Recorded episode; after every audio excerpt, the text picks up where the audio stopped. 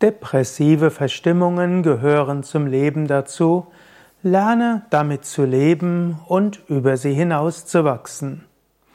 Ein Vortrag von Sukadev, das bin ich, von www.yoga-vidya.de. Depressive Verstimmung wird manchmal bezeichnet als die Vorstufe zur klinischen Depression. Depressive Stimmung könnte man auch manchmal nennen Melancholie.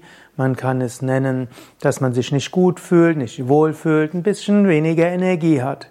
Bis zum gewissen Grad ist die Neigung zu depressiven Verstimmungen eine Temperamentsfrage.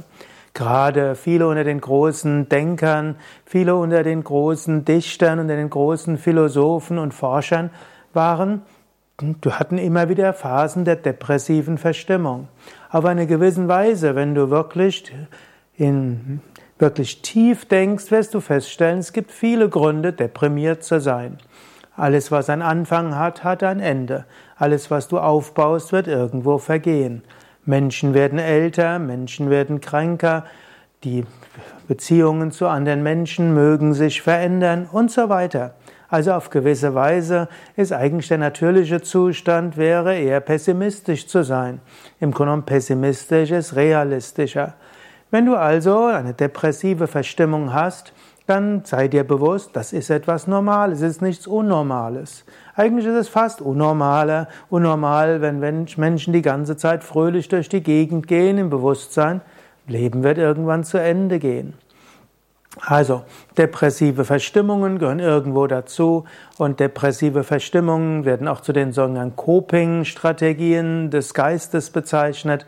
Wenn du etwas verloren hast, wenn du dich verausgabt hast, wenn du irgendwo eine Krise hattest, dann gehört dazu eine depressive Verstimmung. Wenn etwas Neues in dein Leben hineintreten soll, aber du noch nicht weißt was, dann wird, bevor das Neue beginnt, das Alte irgendwo dich nicht mehr so faszinierst, du rutschst in eine depressive Verstimmung. Das erste also, um mit depressiver Verstimmung umzugehen, ist erstmal zu sagen, es ist normal.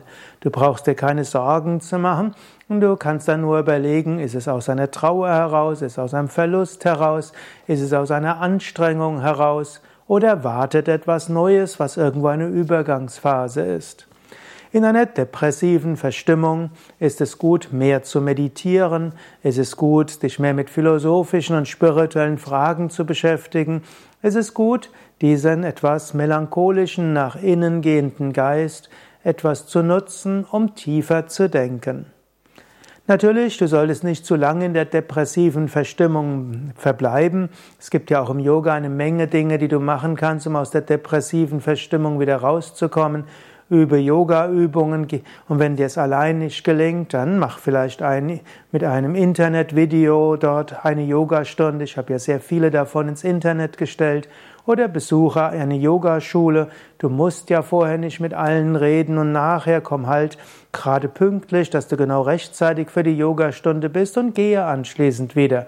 Mindestens kannst du dir das so vornehmen und wenn du dann nach der Stunde doch mit anderen ins Gespräch kommst, umso besser. Körperübungen sind gut gegen depressive Verstimmung, ausreichend Licht ist gut gegen depressive Verstimmung, eine gesunde Ernährung ist gut und vieles mehr. Aber bevor du zu viel daran denkst, wie du depressive Verstimmungen irgendwo wieder beseitigen kannst, wertschätze sie als wichtige, tiefe Phasen in deinem Leben.